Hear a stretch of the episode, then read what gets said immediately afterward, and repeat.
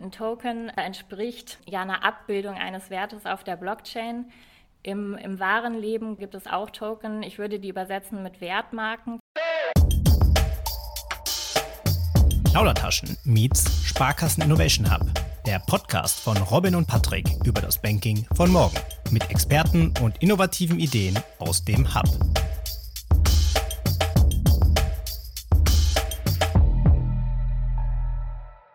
Herzlich willkommen zu der zweiten Ausgabe Plaudertaschen meets Sparkassen Innovation Hub. Ein exklusives Format des Plaudertaschen Podcasts.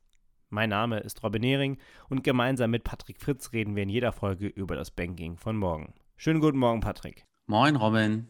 In unserer zweiten Episode gemeinsam mit dem Sparkassen Innovation Hub steigen wir in die Welt von Bitcoin, NFT, Blockchain und Co. ein. Oder zusammengefasst, wir reden über Token Economy. Wer sich jetzt fragt, Bitcoin und Co., das habe ich doch schon mal gehört, aber so richtig eingestiegen bin ich noch nicht. Genau das wollen wir heute tun, und zwar mit unseren beiden Gästen aus dem S-Hub, Jorinde Wittkugel und David Pinzauti. Jorinde ist UX-Designerin und Expertin für strategische Innovationen im S-Hub und beschäftigt sich mit gesellschaftlichen und technologischen Entwicklungen, die das Leben unserer Nutzer zukünftig beeinflussen. David ist Business Developer und Trendexperte. Er ist also immer auf der Suche nach relevanten Trends und nach Möglichkeiten, hieraus neue Geschäftsfelder gemeinsam mit dem Team des S-Hubs zu entwickeln. Guten Morgen, ihr beiden. Lasst uns direkt reinstarten. Wie geht's euch? Uns geht's super. Wir sind gut in den Tag gestartet. Haben hier eine super Aussicht im S-Hub. Alles prima. Ja, sehr schön, dass ihr dabei seid. Ich freue mich auch mega auf das Thema. Ich glaube, heute haben wir tatsächlich ein Thema, wo Robin und ich ein bisschen weniger als gefährliches Halbwissen haben. Äh, deswegen freue ich mich total, dass wir euch beide als Experten mit dabei haben. Wir sind, glaube ich, alle äh, auch schon fit, haben quasi die Outtakes vor der Aufnahme aufgenommen jetzt gerade. Äh, vielleicht kommt da irgendwas noch von in die Folge rein. Aber äh, lasst uns mal äh, aufs Thema schauen und zwar Token Economy und Tokenisierung. Robin hat es gerade schon angesprochen. David, was ist denn genau Token Economy oder was versteht ihr darunter als Sparkassen Innovation Hub und warum ist das gerade so relevant für uns? Genau, Token Economy oder eher gesagt Tokenisierung bezeichnet eigentlich sozusagen die Digitalisierung von Werten ähm, auf, auf der Blockchain und diese Werte werden halt sozusagen als eine Art Token repräsentiert. Und wenn man von Werten redet, kann man wirklich von ähm, Rechten, Schuldverhältnissen, materiellen und immateriellen Werten reden. In der Theorie kann man eigentlich fast alles tokenisieren. Und dadurch, dass diese ähm, Werte halt dann tokenisiert sind oder digitalisiert mehr oder weniger, ähm, wird dieser Handel von diesen Werten halt extrem vereinfacht. Also als Beispiel könnte man ein Haus tokenisieren oder sogar Anteile eines Hauses und den Handel über die Blockchain damit natürlich extrem vereinfachen, weil dieser Wert halt digitalisiert ist und dann einfach den Besitzer wechseln kann. Lass uns doch direkt mal in, in, das Thema Nutzungsarten einsteigen. Jetzt haben wir ja gerade schon so ein bisschen über, über Tokens gesprochen. Es gibt ja unterschiedliche, unterschiedliche Arten auch. Vielleicht mal die Frage an dich, Jorinde. Ne? Welche, welche Art von Tokens kann man denn unterscheiden? Ähm, also bei den Tokens ähm, gibt es verschiedene Arten oder Tokenarten, die unterschiedliche Einsatzbereiche abdecken. Wir haben zum Beispiel die bekanntesten ähm, Token sind eben die Payment Token. Da würden zum Beispiel die Kryptowährungen runterfallen oder auch digitales Zentralbankengeld zum Beispiel. Also im Prinzip alles, was ich für Bezahlvorgänge im Endeffekt nutzen kann. Ähm, das wären eben die Payment Token. Dann haben wir die Utility Token die ermöglichen zum Beispiel den Zugriff auf bestimmte Dienstleistungen oder Produkte. Das sind im Grunde genommen Token, ähm, die ich sozusagen als, ähm, ja, in dem Falle ähm, als äh, Tauschmittel auch nutzen kann. Ich kann zum Beispiel, ähm, wenn ich Rechenleistung dem Netzwerk zur Verfügung stelle, kann ich dafür äh, letztendlich Token bekommen und so wird der Austausch dieser Rechenleistung zum Beispiel ermöglicht. Dann habe ich die Security Token. Das wären eben Token, die ich ähm, zur Wertanlage nutzen kann, ähm, die auch seit 2019 von der BaFin als Wertpapier eingestuft wurden. Jetzt sprechen wir schon die ganze Zeit von Token. Ich frage mich gerade, kann man Token übersetzen? Also gibt es da ein, ein deutsches Wort für, ein, ein, einfaches Wort, um das zu beschreiben? Seid ihr da schon mal auf was gestoßen? Also wir haben uns darüber unterhalten, ein Token entspricht ja einer Abbildung eines Wertes auf der Blockchain. Im, Im, wahren Leben gibt es, äh, gibt es auch Token. Ich würde die übersetzen mit Wertmarken zum Beispiel. Also man kennt ja diese Tokens, wenn man ähm, für Getränkebecher auf dem Festival, die man zurückbringt, eine Wertmarke bekommt, die kannst du später wieder ge gegen Geld eintauschen. Das heißt, diese Wertmarke ähm, ja, ist in dem Falle dein Pfand.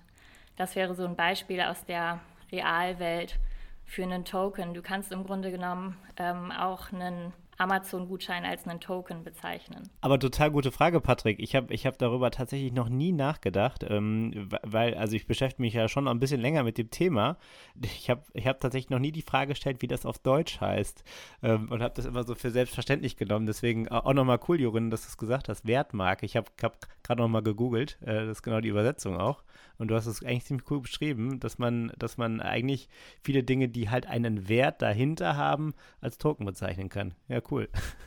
ja, genau, das ist im Grunde ja auch das, ähm, das Grundelement letztendlich dieser, ähm, dieser Token Economy. David hatte das ja auch schon gesagt, wenn ich zum Beispiel ähm, Immobilien habe, die ich, die ich tokenisiere, dann kann ich darüber Anteile über die Blockchain zum Beispiel handeln. Das heißt, ich habe hier die Möglichkeit, wirklich alle möglichen Gegenstände, Sachwerte, aber auch Dienstleistungen gegeneinander ähm, einzutauschen. Und dieser Handel, das ist im Prinzip die, die Token-Ökonomie oder Token-Economy.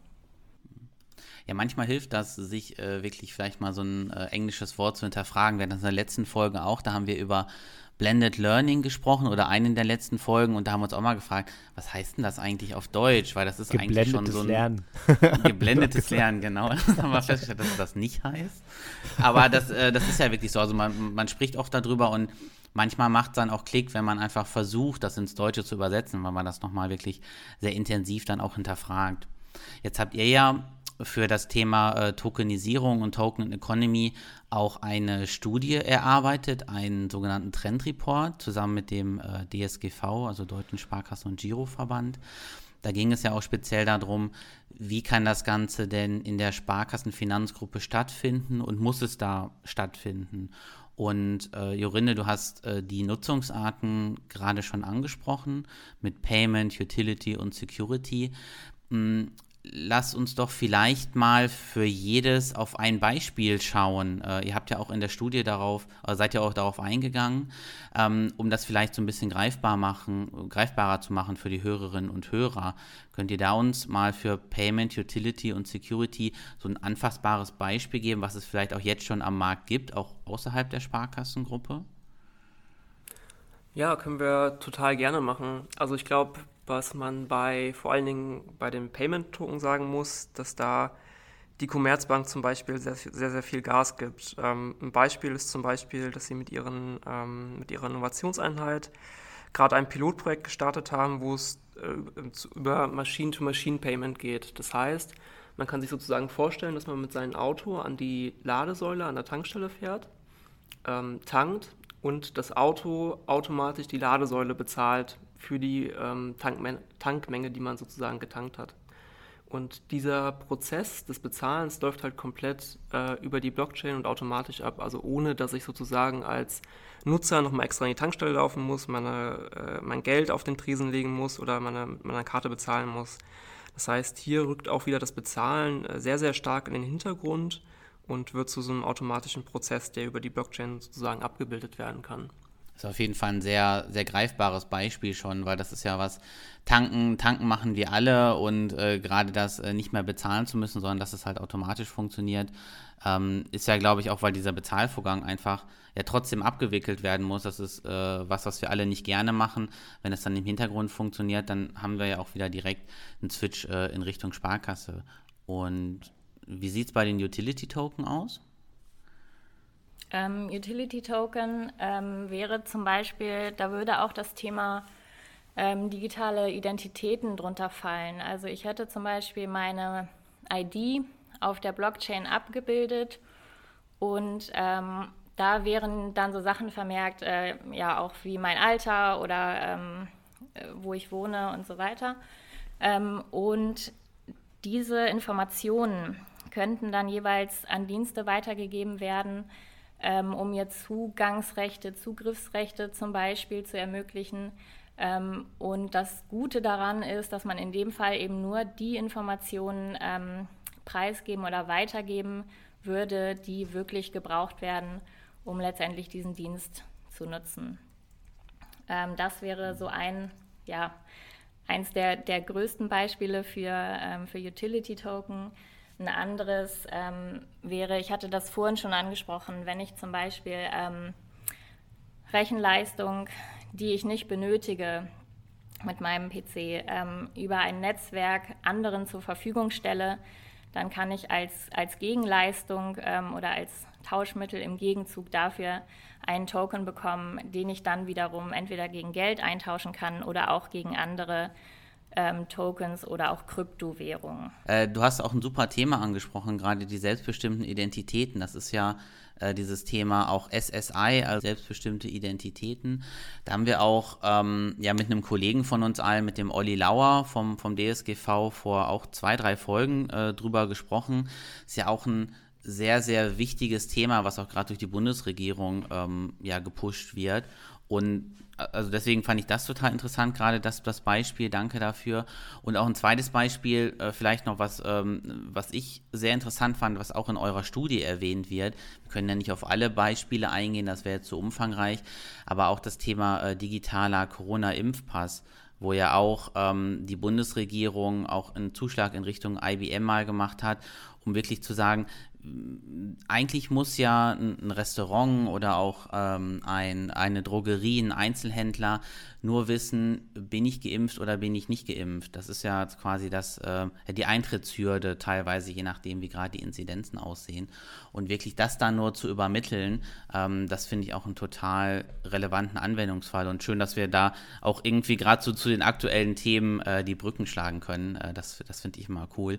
Äh, wichtiges Thema auch, was du gerade angesprochen hast. Gerade bei dem Impfpass ist es ja auch das Ding, ähm, derjenige, der letztendlich, also wenn ich ein Restaurant besuchen will, derjenige muss nicht wissen, was ich für eine Augenfarbe habe oder wie groß ich bin, sondern eben nur diese Informationen, bin ich geimpft oder eben nicht geimpft. Und ähm, das ermöglicht mir eben selber wieder die Hoheit über meine Daten zu haben und ähm, da mitzubestimmen oder auch steuern zu können, welche Daten eben preisgegeben werden. Genau, da gibt es auch, glaube ich, jetzt gerade in NRW fürs nächste Schuljahr für die Leute, die aus NRW kommen und Kinder haben, auch ein ganz spannendes Pilotprojekt. Und zwar möchte das Land Nordrhein-Westfalen mit ausgewählten Schulen ähm, sozusagen das, das Zeugnis auf der Blockchain in Zukunft ausgeben. Was, glaube ich, auch nochmal ein ganz spannender Anwendungsfall dann am Ende des Tages ist, weil die Daten bleiben dann ja fälschungssicher und man kann halt immer wieder auf dieses Zeugnis digital zugreifen und auch die Echtheit dieses Zeugnisses sozusagen bestätigen damit. Das hat natürlich zwei Dinge, ne? Das ist einmal positiv, negativ für die, die das vielleicht ausgenutzt haben, ne? Weil die dann sagen, ja, es ist jetzt doof, dass das fälschungssicher ist, ne? Nein. Ähm, okay. Ja, lass uns nochmal auf das Thema Security Token gucken, weil ich glaube, das ist ja, das ist ja auch was, ihr habt ja gesagt, das ist ja BaFin reguliert auch. Ähm, was hat es damit auf sich? Könnt ihr mal zwei, drei Beispiele nennen oder ein, ein konkretes Beispiel? Wir waren ja bei einem. Ähm, ja, super gerne. Ich glaube, Security Token ist halt echt so ein super spannendes Thema und ich glaube, das ist auch eins, was für die Sparkasse sehr, sehr relevant ist. Im Großen und Ganzen geht es ja da eigentlich wirklich um neue Anlagemöglichkeiten untereinander und vor allen Dingen um die Demokratisierung dieser Anlagemöglichkeiten. Ne? Wir hatten ja schon am Anfang das Thema Immobilien und jeder, der irgendwie in einer Großstadt äh, wohnt oder auch allgemein weiß, eine Immobilie ist halt sehr, sehr teuer und die kann sich halt leider auch nicht jeder leisten. Und durch die Blockchain-Technologie hast du halt die Möglichkeit, sogar Anteile einer Immobilie zu kaufen, also vielleicht ein Hundertstel oder sogar ein Tausendstel einer Immobilie. Und dementsprechend werden solche Werte halt wirklich dann demokratisiert, indem sie der breiten Masse zugänglich gemacht werden. Das heißt, ich kann jetzt als Privatperson in eine Immobilie in Hamburg mit investieren und an der Wertsteigerung und an den Mieteinnahmen, sage ich mal, sozusagen partizipieren. Und das Coole ist, dass geht natürlich nicht nur für Immobilien, sondern theoretisch wirklich für alle Werte. Das heißt, wir reden wirklich über Gemälde, über Oldtimer, über teure Uhren, Schmuck etc. Ähm, und ich glaube, das ist halt ein super spannender Use Case und super relevanter vor allen Dingen für die Sparkasse. Jetzt lass uns mal auf das Thema nochmal eingehen, ähm, NFTs. Das ist ja so ein, ein, Phänomen, was wir jetzt ja, im letzten halben Jahr sehr viel gesehen haben. Da wurden Tweets verkauft für mehrere Millionen Euro. Das ist ein digitales Bild, was verkauft wurde. Ich glaube, 69 Millionen sind damit erlöst worden. Also digitale Kunst. Kannst du den Begriff vielleicht einmal kurz erklären, David? Weil du hast dich ja damit auch tief beschäftigt mit dem Thema NFT. Also was heißt eigentlich NFT? ähm, NFT heißt auf Englisch Non-Fungible Token und das heißt eigentlich mehr oder weniger, dass das ein Wert ist, der nicht austauschbar ist. Ein Beispiel für austauschbare Werte ist sozusagen Geld, weil ein Euro ist immer so viel wert wie ein Euro. Aber ein Wert, der nicht austauschbar ist, wäre zum Beispiel die Mona Lisa gegen einen Rembrandt. Das sind zwei unterschiedliche Werte und die kann man nicht einfach so gegeneinander austauschen. Und das beschreibt eigentlich auch ganz gut ein NFT, weil ein NFT macht Kunst oder digitale Kunst vor allen Dingen einzigartig. Das heißt, normalerweise habe ich ja die Möglichkeit, im Internet Bilder einfach zu kopieren und zu replizieren. Aber ich als Künstler oder derjenige, der dieses Bild dann gekauft hat, hat sozusagen nicht diesen Nachweis, dass das jetzt wirklich mein persönliches Kunstwerk ist, äh, was nur mir gehört und was wirklich auch sozusagen die Echtheit bestätigt.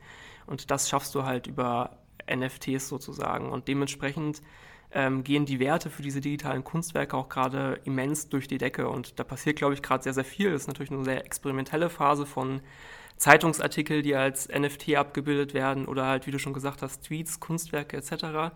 Und ähm, ja, es ist halt ein super, super spannendes Feld. Genau, das Interessante daran ist eben, dass ich äh, auch zum Beispiel, du hast von dem äh, Kunstwerk gesprochen, das war, äh, glaube ich, die, dieses Beeple-Kunstwerk mhm. für 69,3 Millionen Dollar ähm, versteigert wurde.